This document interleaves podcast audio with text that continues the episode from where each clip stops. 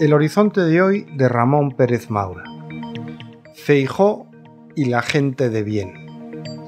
Es verdaderamente increíble cómo ha molestado al PSOE y a sus terminales mediáticas que Feijó se dirigiera el pasado martes al presidente del gobierno en el Senado mientras debatían sobre la ley trans, diciéndole dejen de molestar a la gente de bien porque para este gobierno y los partidos que lo sostienen no hay más gente de bien que ellos mismos.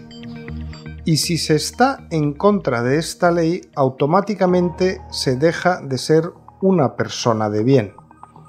El sectarismo de este gobierno es tal que los que discrepan de sus ideas en un asunto tan disparatado como la ley trans no pueden ser gente de bien. No es que la expresión gente de bien sea rancia, como sostenía ayer algún columnista socialdemócrata.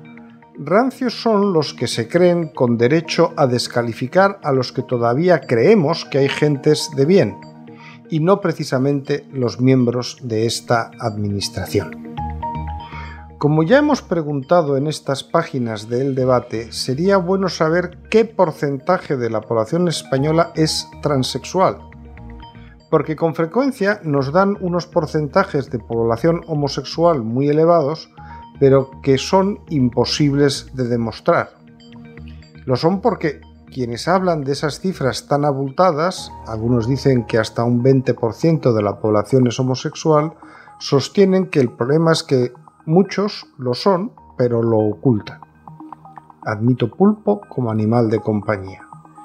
Pero ese argumento no se puede aplicar a los transexuales, porque lo que quieren es exactamente lo contrario, manifestar su cambio de sexo, no ocultar su condición sexual.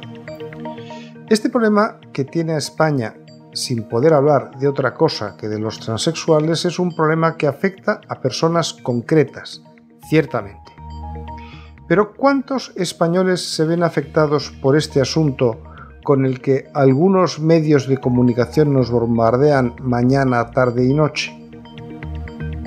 Según un medio nada hostil a esa causa como es Infolibre, en su edición del 21 de marzo de 2021, en España había 2.087 transexuales, de los que 1.480 habían pasado a ser mujeres y 607 a ser hombres.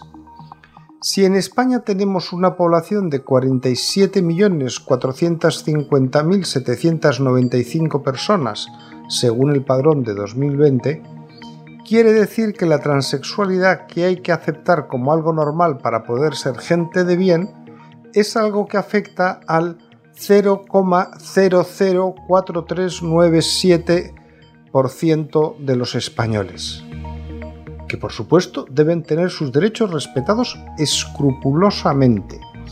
Pero nadie tiene por qué aceptar que es lo mismo una cosa que la contraria.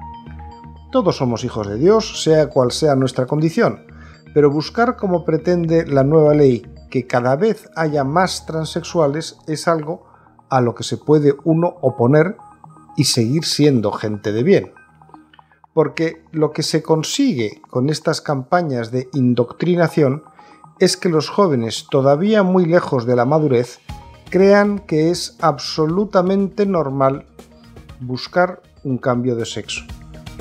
Y por más que se empeñen, ver cómo una persona hace una cirugía que no tiene reversión no es normal. Y si esa persona es menor de edad y puede hacerlo sin la autorización de sus padres, debería ser un delito, sin matices. Pero esta obra de ingeniería social con la que están intentando destruir nuestra sociedad no puede ser discutida, porque ellos están en posesión de la verdad y de determinar quiénes son gentes de bien y quiénes no. Con un par ellos sí.